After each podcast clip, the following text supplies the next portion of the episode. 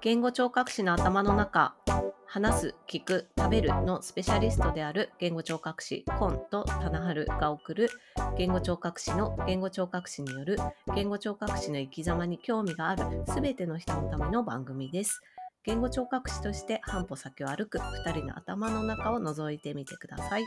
ということで前回前々回に引き続き公認心理師の植木喜恵さんをゲストにお呼びしてお話ししていきます。よろしくお願いします。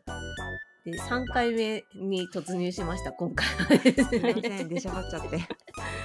話したいそうことが止まんないんですけど、えっ、と、まあ、これは私のリクエストで3回目話していきたいはいことなんですけど、えっ、と、元ネタは、K さんが毎月1のつく日に配信している、キエハル心理学ラジオの9月21日に配信した質問回答で、その日は2つ質問に答えてる方の2つ目の方であった質問から、これ、棚春さんが言語聴覚士としてお子さんの支援にずっと関わってきたっていうのもあって、その視点と合わせてどういう対談になるかなっていうのを聞いてみたいっていうことで、今日はお話ししていけたらなと思っています。はいでその質問がですね、えっとお子さんが今年長さんでで発達に遅れがあって知能検査を受けることになったと。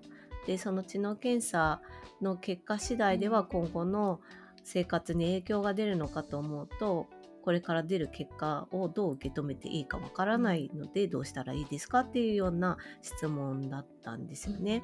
リンク貼っておくので、もしよかったらそちらのケイハル心理学ラジオの方も聞いていただければと思うんですけどその時にケイさんが回答されたお話がすごいこう支援として寄り添っているお話だなと思ってすごい感銘を受けたんですけどまあ今秋なのでお子さんの入学前うんなんだっけ？入学前修学時検診みたいなやうんつ小学校でこれからあったりとかで、お子さんの入学に備えて皆さんそわそわしたり特に発達のことで心配事があったりすると、うん。どうしようって思う時期かなと思うのでね。そのあたりも含めてねお話できたらなと思うんですけど、まずはい。棚春さんにお話を伺おうかなと思うんですけど、はい。まあ、多分幼児さんが多かったと思うんですよねね。院で支援されてた時。やっぱこの時期ってうん。保護者の方そわそわすると思うんですけど、ね。具体的にどどんなお悩みを聞くことが多かったですかね。そうですね。うーん。まあやっぱり修学時検診の結果次第でどうなるかっていうところですかね。うんうんただ私のところに来てくださる方はあの割と早くからつながってる方とかだと、うん。うん。もう年中さんとかで見学に学校見学とかしてたりするのでうんうん結構早い時期にどうしようみたいなことは考えていたりする場合も多くて。うんうんうんうん。なので、まあ、この秋のこのぐらいの時っていうのはだいたい進路を決めているっていう方がわりかし多かったりするんですよね。はい。なるほどね。そうか早くからつながってると先々のことを考えやすくなるっていうのはありますよね。ねだいたい年長さんの夏ぐらいにうん修学相談って言って、教育委員会がやっている修学の相談個別相談があるのではい。それに参加してねっていう話を年長さんにはするんですね。まあ年中さんからしといて、うん。うん。うん。で年長になったら、まあ、春先に教育委員会に電話してみてねっていう話を持っていくのでうん。まあうん。夏ぐらいにはそういった話はもう大体しちゃってるっていうとこですかねなる。ほどね。あのケイさんもケイハル心理学ラジオの質問回答で回答されてた中に、まあ、いろんな人とつながることが大切だっていうお話をされてて、もう本当にその通りだなって思うんですけど、つながるのを早くできる人はすごい少ないなってうんうん私はそうですね。思ってて、なんかそれってなんだろう支援する側からするとちょっともどかしいっていうか。まあね。まあ、どうしたらそこをどうこううまく促せるかなっていつも思ったりするんですけど私結構なんかその必要が出てきた時がその時みたいな考え方をするところがあっでうん例えば今のお話聞いてたらうんもう就学時前検診でねどうこうっていう子はもうすでにつながってる方は多分その前にもうニーズがあったんだと思うんですよね。でこの時期にあれあれってなってるのは多分今もう就学してて1年生2年生あと3年生4年生ぐらいかな。56年生で出ることはあんまりない。4年生もあんまりないかな。3年生ぐらいうん学校生活を送っててあれ？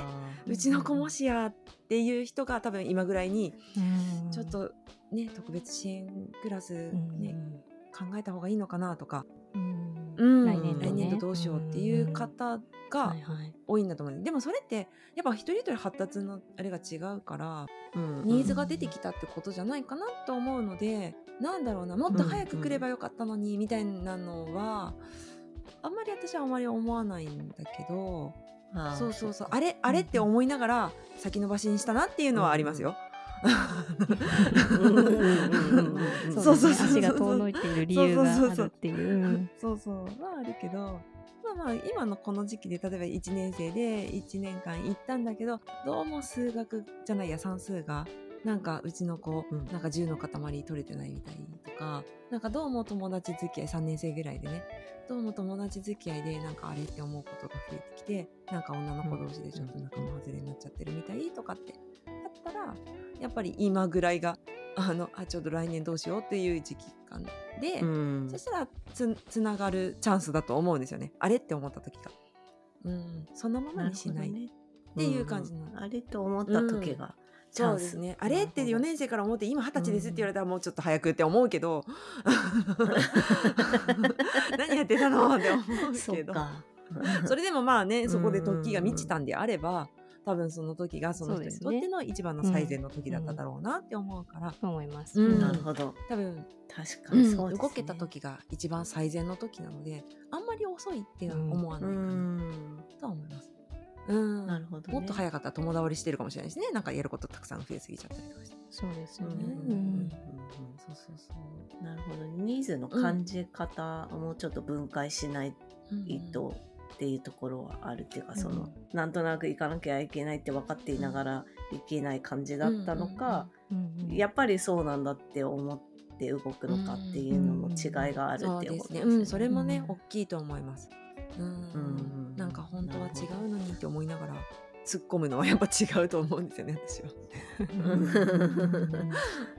なるほど。そうここだって思った時に動いた時が、そのお子さんと保護者の方にとって、まあ、うん。いいタイミングだったっていうふうに捉えるエクセレントチョイスだったかなと。あいい言葉ですね。エクセレントチョイス。チョイス。なんかの映画にに出てきたよ。今なんか自分でベストなタイミングって言おうとして、ベストって言っちゃいけないなって思ってどう言ったらいいかなって思った。あそうそうですね。うん。ベターっていうか、う うん。ん、ベターもなんかなみたいなエクセレントチョイス。エクセレントうんいいですね。なんかちょっとこう、いい気持ちになれる感じがする。ちょっとキザっぽくていいでしょ、エクセレントチョイス。なるほどね。そうその人それぞれによってタイミング。グの捉え方は違うっていうところ。あでも多うん。分そのどこにもこう相談できないそのさっきの理由の中にその相談先を知らないとか、うん。そもそも情報がなくて困ってるんだけど、どこに行ったらいいかわからないっていう人も多分いると思うので、そういう人はやっぱりあの、うん手を差し伸べないといけないよなってつくづく思うとこです。本当にん。そう。でも棚春さんの発信活動もそういうところが、そうですね。なんていうか根っこにあるってうんいうのはありますよ情報をね。取るのが上手な人とめちゃめちゃ下手くそな人がいるからね。そうすごい格差が広がってますよね今ね。うんそう本当ですよね。だから学校はわりかしプリントで送ってくれてるから見てない人は本当に見てない、ああなるほあど。ごめんなさい。私も見てない方なんだよ本当見てないに 人いた。一緒に捨てちゃってるじゃんでもなんかこういう仕事してるからうん一応いろいろねなんかああいうとこにこういうのがあるとかって知ってるんだけど、だけど、うんうん。あのなんだろうその畑が違ったら本当に何も知らないから。うん。うんやっぱりいろんな媒体でいろいろね伝えるっていうのはすごい大事だな。ああなるほど。プリントだけじゃなくて。ううん。んですね。うんね。確かに。そう。なんか自分がこうネット上で発信をするっていうことになった時にのそれが逆にその情報格差を広げている一端を担っているっていう気持ちがすごくしていてその自分の情報を取れる人と取れない人の差を広げちゃってるんじゃないかっていう気がするんですよね。そうなんですよね。だからさっきのコンさんの言ってた質問にも通じるんですけどその年長さん。の段階でどうしようって思う人ともっと早い段階でつながり先を知っている人とだともう結構そこで情報の差があるかなっていうふうに思っていて、そこを埋めたいなって思う、ね、そういう意味では本当に音声媒体で誰かがそうやって紹介でいつでもできる無料でね状態にしてるっていうのは、私はまあいいんじゃないのかなとは思いますけどね。うん、うん、そうですね。本当なんか相談するってやればいいんだけど、うん、そこに向かうのって結構難しいっていうのは、うん、うん、思う。できる人とできない人がいるっていうのもすごい感じる。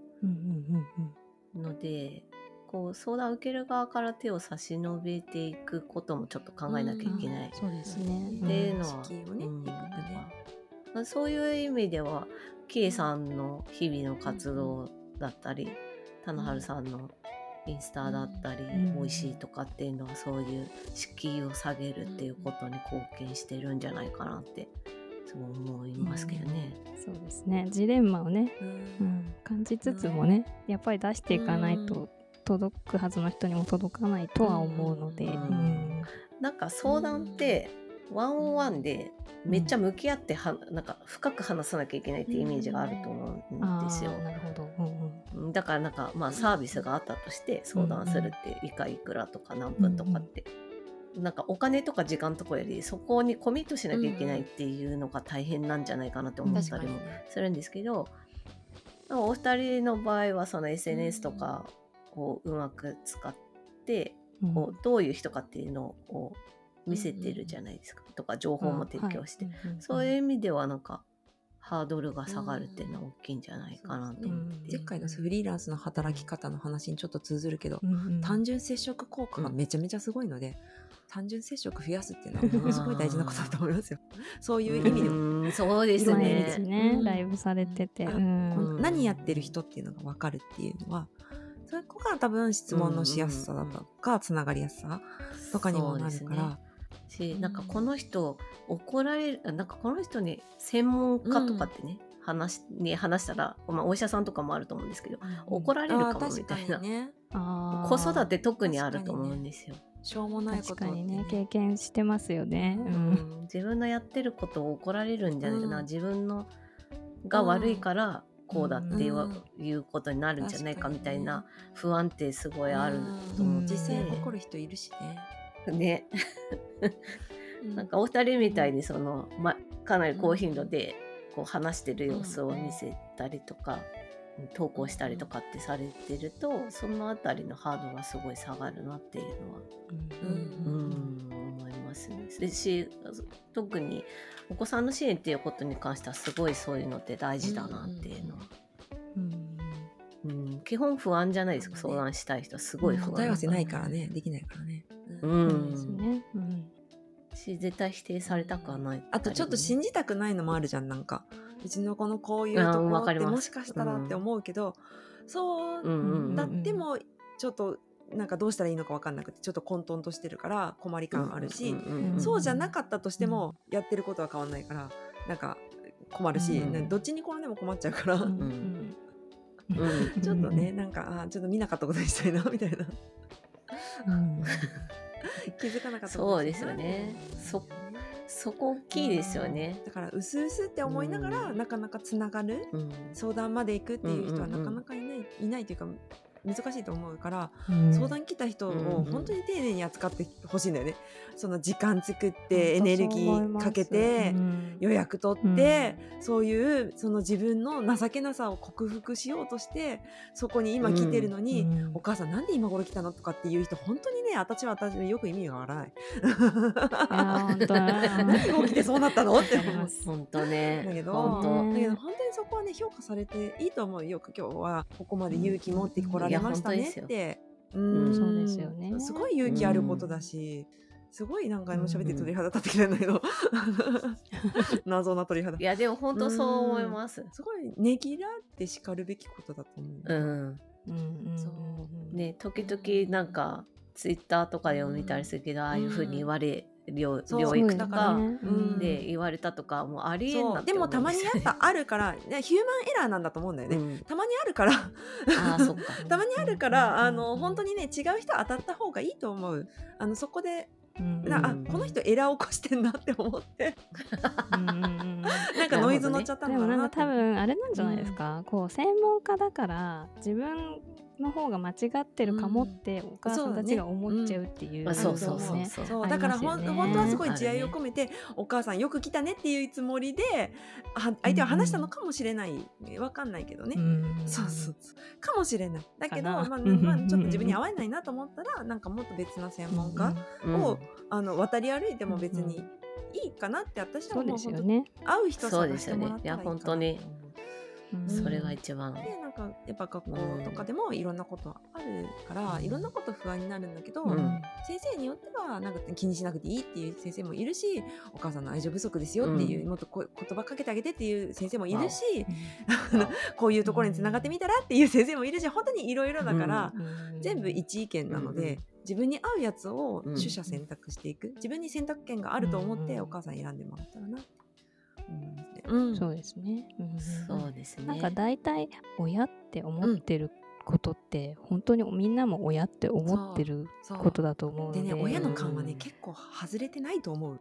うん。うん。うんうん、そそう思うそう思います。それは私が見てたもっと年がちっちゃい子たちの親御さんの親と思った時とも共通してますね。なのでねうんやっぱねあれ？って思ったら本当になんか自分の話をちゃんと曲げずにまっすぐ聞いてくれる人に出会うまでちょっと労力がいるけど、ちょっと頑張ってほしいなって思う。ねあながちまずうん間違ってないとそう思いますよ。ですね。うんうんそうですね。うん保護者の方も、まあ、不安だったり、うん迷ったりすごいあるとは思うけど、でもご自身で考え感じられてる、うんその子育ての中でね、感じられてることっていうのがに自信を持ってそう、うん。専門家と接していい、まあ私たちの中でなんか専門家だからなんか強いとかそうではないうのって意識としてないじゃないですか。多少サンプル知ってるぐらいね。当、うん。そうですね。ね、うん。そそう。うでやっぱりこう育児に関しては保護者の方が一番見てそう本当にるわけだから。やっぱ専門家はおお保護者だったり本人だったりするからその人の感覚、ん。そうなんですよね。例えば考えすぎだったとしたら、だったとしては、ねうんうん。例えば考えすぎだったとしても、その考えすぎになってしまう状況が起きているんであればそれはやっぱ困ってるっていうことだと思うので、うん、そこはやっぱ介入してもいいのかなって私は思いますね。うん、そうですよね。まあ、よく言っちゃったりするあ支援りますあります。ね、おちょっと考えすぎじゃないですかとか大丈夫ですよみたいな感じででも言ってもうん納得できない。んうんであればその気持ちは大事にしてもいいってこと考ですえすぎちゃうくらい心が不安定になるような状況が何かあるんだったらもしかしたら見えてるものとは違うところにうん何かあるのかもしれないし、それはやっぱり、うん。ん。そう。そう。あの K さんよく言いますけど、その育児に悩むだけ真剣にその育児に取り組んでるっていうこと、うんだからその不安に感じるってことは悪いことじゃないってないうようなことね、うん。おっしゃってその通りだと思いいろんな人見てきたけどね。もうちょっとねもうちょっと悩んだ方がいいよっていう人もいるからマジで。でもなんかどうしても今の世の中ってまあ SNS もそうだし、うん本もいっぱいあるし、テレビとかもあると思うんだけど、うん。情報がすっごいたくさんあるから、うんうんしまあなんていうか同一性みたいなとうん。ころで、まあそういう不安がどうしても押し寄せがちだとはうん。思うんですけど、もうお子自分のお子さんに対して、うん。あれって思うことのその気持ちは大事に誰が何と言おうと大事にしてもいいっていうことですよね。それがなんか他の子たちと比べてどうなんですかって聞聞かれればこっちはサンプル数が多いから、あまあ大体このぐらいの年齢になったら、まあこんなもんかなっていうのは言える。悩み事のポイントがそこだったらね。だけどうん。うんそれが自分と1対1で子供と向き合ってる時になんか、言ったことがこう通じてない感じとか、なんかいつもこんな風に受け取ってるっぽいとか、この子のしゃべね言語聴覚士さんだったら話す時に、いつもこんな風な言い方をしてるとかっていうのがあるんであれば、それはやっぱ人と比べてどうこうではないからやっぱちょっとじっくり見ましょうかねっていう話になると思うんですよね。そうですね。発達の度合いとかが一般的にこのくらいですかって聞かれればそれはまあ答えれるかなって思うんだけどそうですね。うん、確かに確かに。そっちの面ではね、まあ、お母さんはあまり気にする範囲ではないかな。ただこういうところが出てきたら教えてとかっていうのは言ったりしますね。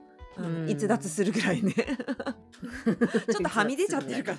う んだったら言うけど、うん、まあまあまあまあまあ、まあ、ベルカーブのまあまあラインにいるよ中央ラインにいるよメルカそうそうそうそうそうそんな外れてる人はほんの一握り何パーセントとかの話だから、うん、そうそうそう、ねでもこのね例えばカウンセリングとか面接の場面で結構外れてるな大丈夫かなと思ったけど案外学校生活やってんだって子もいるし、うんうんそうですよね、んうんうんそう本人のキャラクターとか周りとの支援とか関係性とかも結構うんうんうん関係してくるから、そうですそういうね、のを全体的に見て客観的に見たいなって思ったらぜひぜひ専門家のねうん。ドアを叩いた方がいいかなと思います。そうですね、うん。客観的にそのお子さんの発達を見るっていう意味では発達検査っていうものだったり、知能検査っていうものがあったりすると思うんですけど検査を受けるっていうのが、なんていうかい今ちょっと難しいところにあるんじゃないかなって私思ったりする時があって、うんうんなんていうかどの、辺が。まあ、例えば、うん。学校で受けてきてくださいとか言われるケース今あるじゃないですか、うんうんその支援をするために情報として欲しいとか、なんていうかちょっとカジュアルになりすぎてないかなっていうところで逆になんかあじゃあ受けてみようかなとかってうん。なっちゃったりとか、まあ、逆に極端にその検査の重みを捉えてしまったりとかっていうところで、なんか捉え方がちょっと難しうんいんじゃないかな。なんか情報があるがゆえになってるような気もしたりするんですけど、うん。何でもかんでも何かの結果に当てはめようとしてる嫌いがあるみたいな感じです？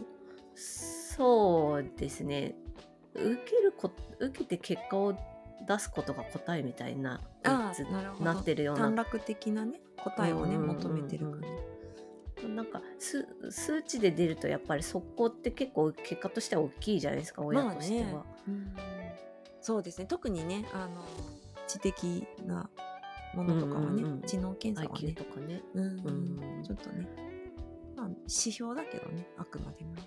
そうそう。うんそのうんこっちはそう思うじゃないですか。こうあくまでも目安っていうか、しその全体の結果っていうよりは、その中身を知りたい、うんうん。そそうですね。のデコボコしてるのかどうかとか何が得意で何が苦手か知りたいけど、なんか一般的にはそういうとこあんまり見られてないのかなっていう。うんそうですね。印象もなきにしもなんか本当に受けるところによってわかんない。これ私広島市のことしかわかんないからだけど受ける場所どこで受けたかによってものすごい説明してくれてうん出してくれるところと、あのうん中身も見せないけど、あまあまあでしたみたいな。なんなんまあまあみたいな、親が超ぼやっとして帰ってくるところは、え なんか受けたんですけどよくわからなかったですっていうところとー結構いろいろあってえーだから本当に何のために受けるのかをはっきり明確にさせてないと質問もできないし、言われたままで帰ってきちゃうから、うん。あの受ける前の作戦会議が欠かせないですね。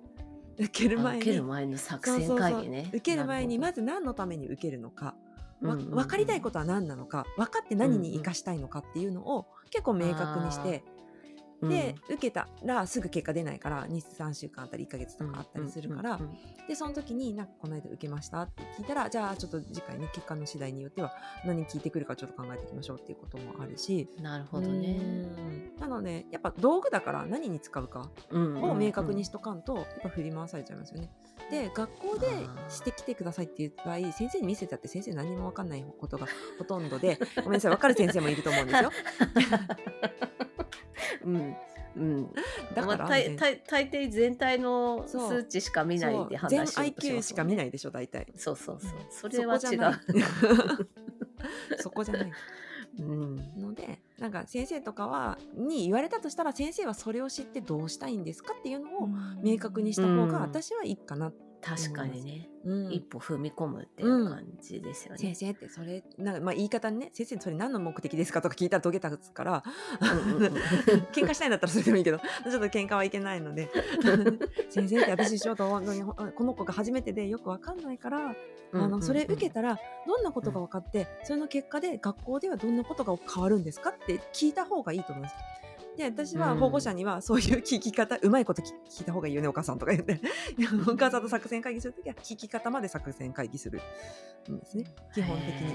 どういうふうに聞きましょうか？どんな先生ですって聞いて。先生にうまい具合聞けるような聞き方にしましょうっつって。なるほどね。やるのでだからそこまで聞いた方がいいと思いますよあの、誰かに自分以外の誰かのニーズで聞かないといけないとか発達検査を受けないといけないとかってなったら、だって別に強制じゃないから、確かにね。知りませんっていうこともできる、やりませんっていうこともできる、先生はどういう意図でそれをした方がいいと思ってる、うちの子にどういうふうなことが合ってるんだけどその確証がないとかそういうことなんですか？とか聞かれた方がいいかな。とそうですね、うん、それってきっとあの例えばもうちょっと早い幼児さんの段階とかで医療機関かかった時に発達検査しましょうっていう、まあ、よくあるパターンだと思うんですけど、その時にもしこうその理由があまり見えないとかっていう場合も聞いてみてもいいんじゃないかなってね。もちろん。そうです、だって行けって言われたから来ましたってさ、来られた方も、ね、検査する側も困るよね。でも多いと思うんですよ、ね、お医者さんが言ったから受けました、うん。うん、みたいなケース、うん、でも自分自分ニーズじゃない時はねやっぱ聞いた方がいいと思う。例えば、夫とかその自分の親御さんとかそのね、おじいちゃんおばあちゃんとかが見ててこの子ってさってなった時に受けた方がいいんじゃないのとかって誰かが誰か発信の場合って。うんえってなるじゃないですか。でそこでショック受けるのももちろんわかるんだけど、もう一歩進んで、それはどういうニーズをなんか満たしたいと思ってるのかなっていうのは考えたらいいんじゃないかなと思いますね。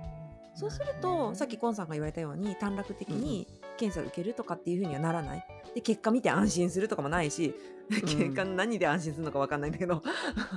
で結果見て困るってこともない。なんかけどでもそれって支援の手立てが分かることだから、そうですよねキーハル心理学の質問者の方も、きっともしかしたらその結果に対して不安に思うっていうのはその、ニーズの部分があ,、あまりご本人の中ではっきりしてないっていうのも一つ理由の中にあるかもしれないですよね。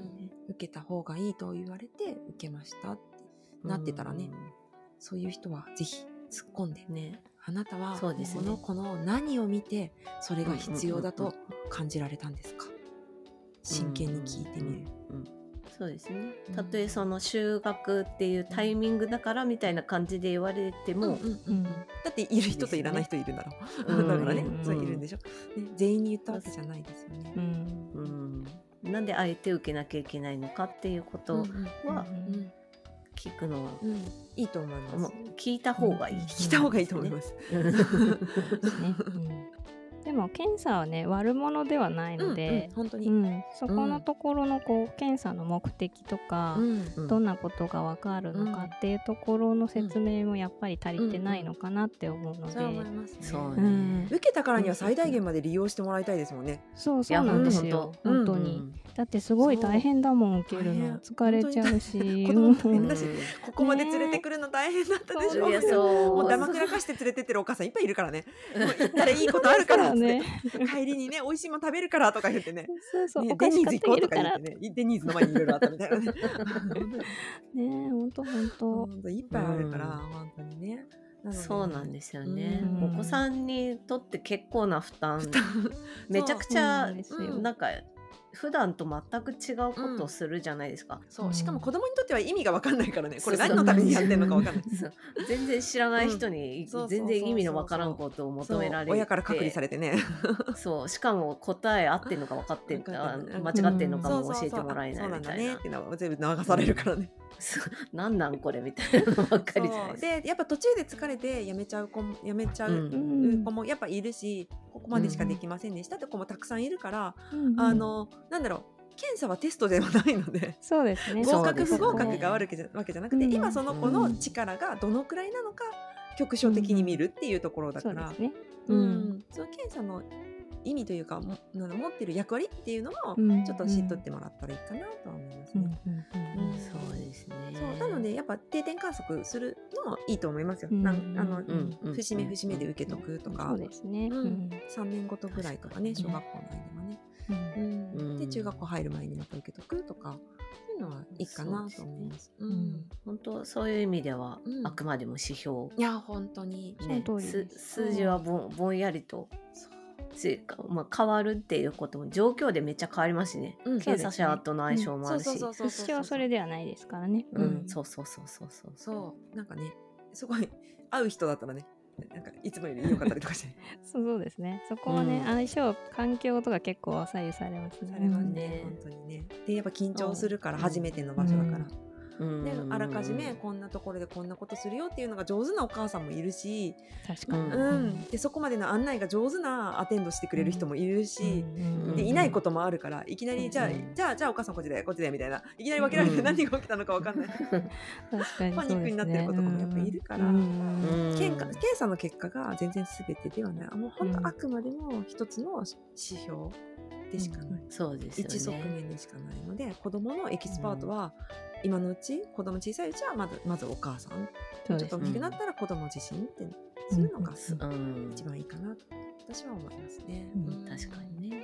なんかよく検査の結果うまくできなかったからみたいな、うん。そうですね。良くないみたいなね、うん。いうのもあると思うんですけど、でできないのも結果の一つそうそうそうそうそうですよね。う。うん。んなんかねこだわりがあってできない子もいるし、うんいろいろだから、だからやっぱり結果をすごく丁寧に教えてくれるところがよくって、うちの近所だと大学に併設されてる子育てセンターみたいなところの方が詳しいんですよ。うんうんなぜかというとですね大学院生の練習でもあるから監修も入っててあるあるですね。めっちゃ詳しいんです。でなんか学校現場では学校の中だとこういう風な手立てがいいかもとかお家ではこうするといいといいかもみたいなとこまで教えてくれて、文章にして書いてくれる。すごい。ので私はそこをいつもおすすめしてる。そう心理学部とかがある 大学の併設されている心理の相談室とかセンターでやっていたりするのは割といいで。おすすめですね。おすすめですね。だから今だったらうん臨床心理士とか公認心理師養成の指定大学院になっててそこで併設されてる教育センター相談センター。そうですね。みんなそこで実習というか学,、うん。学内だけど半学外みたいな感じでうん。練習する経験を積やってますむの でで先生がちゃんと監修するから。そうですね。まあどんな自治体にも一つは必ず、都道府県レベルは必ずあるだろうしまあ大きい町ならきっとあると思うので、そういううん。ところで受けるっていうこともそうですね。考えてみるのもね。うん、で療育センターとかだとやっぱり順番待ちがすごいとかってこともあるので、今の状態で困ってんのに6ヶ月先ですよりだそんなに待ってませんってお母さんもやっぱりいらっしゃるから、そうですね。うんなのでそういうところで私的なところ学校にあるところとかで受けられて、うん見られるのはいいんじゃないのかなと思いますそうですね。ね。なんか私いつも思うのは検査はは本当数字とかの結果よりも中身その検査でどんな行動をしてたかとかっていう方が大事だと思うので、そういうレポートをもらえるところうん。がねフィードバックとかもらえるところが望ましいんじゃないかなって思います。思ってるので、そういうところそういう視点でもし受けるんだったら、うん。まあ、あの他者発信であっても探してみてもねいいと思います。いいんじゃないかな。なんか気づいてなかったけどこういうとこあったんだってこともあるし、うん、そうですよね。そうですね。うん。そこはやっぱりね検査もねすごく労力使って時間とお金かけて作られてるので、あながちね悪いもんじゃないと思いますよ。強みを見つけるっていうこともできるっていう、ね。本当にそうですよね。うん。本当に本当に。そうそう。で強み伸ばしてあげたりとか、うん。強みに最適化してあげてると案外他も一緒に伸びてきたりとかすることうもうんあるから。うん。あの悪いところ見るよりね本当にねいいところを見てね、これ何人かに使えないかなって思った方がいいと思います。そうですね。この子数章めっちゃ得意なんだって。だったらなんか説明するときにちょっと数字入れてみようかなとか、うんうんせなんかねそういう風な感じで利用するのはいいかなと思いますね。そうですね。ついなんか悪いことを頑張るとか避けるとかそういう感じになっちゃうけどそれよりは得意なところを発見して、うまく利用していくみたいな手立てとしてのうん。知能検査だったり発達検査っていうものを捉えられるとねうん。いいかなと思ったりしますけどね。また話がね長くなってきました。けど棚春さんはもっと話したいことあると思うの時間がね もうね。でね時間がね、はい。足りない。すいません。またねあの K さんともぜひお話したいなと思ってやっぱりこう一人の人に対して深く支援していくっていうことに関しては私たちも共通するところが K さんとあるんじゃないかなと思うね。ので、うん。しあの本当学ばせていただきたいことがたくさんあるので。本当にうん。ね。こちらこそです。なんかね、でもそうやってなんかあの専門の垣根を越えていろいろね、うん。カンファレンス的になんかねできるとね面白いかもしれない。あそうですね。そうですね、はい。うんキーさんの引き出しをいろいろと開けたいというか いっぱいあるお裾分けしたいっていう私も教えてほしいことがいっぱいあります。じゃあこりゃみたいなのがいっぱいある。ねなのでまたあの折に触れてはいコラボさせていただければとよ思います。願いしますはい。しまで、はい。うんえっ、と今まで3回にわたってキーズさんにはお話しいただきまして今日の3回目は相談につながることとか、それから知能検査発達検査の捉え方っていうことでお話を伺ってまいりました。はいはい、キーさんありがとうございます。ありがとうございました すごいたくさん喋ってすいません。こちらこそ長い時間ありがとうござい。ますはい、言語聴覚士の頭の中は Apple Podcast、Spotify など無料で聞けるポッドキャストで毎週水曜日の夕方5時に更新しております。また YouTube でも3週遅れて更新してますので、聞きやすいプラットフォームで聞いていただければなと思います。そしてコメントをぜひお願いしたいなはいと思います。今日のお話の内容はお子さんを育てられている保護者の方でまあお子さんの発達気になるっていうことであればどんな方も聞いていてそうかそうかって思うところもあるんじゃないかなと思うのでぜひあのどういうふうに感じたかっていうことをツイートだったりとかコメントの方でいただけると嬉しいです。こうしてもらって嬉しかったとかね教えてもらったら嬉しいですよね。なんかあーそうですねこういうのが良かったとかこういうのめっちゃ役に立ったそうとか、ですね。なんかねうんそういう話はあんまり聞かないですもんね。うんなんかこういうの嫌だったっていうのはよく聞くけど。確かに。そう。うん。なんかねやってる方としては何が良かったのかフィードバックがあるとめっちゃ嬉しいそうですね。ポジそうですね。ティブフィードバックをいただをきたいぜひぜですねひいただけると嬉しいです。はいはい、というわけで今日はこの辺りで終わりにしようと思います。また私たちの頭の中を覗きに来てください。キーさん。ありがとうございました。ありがとうございました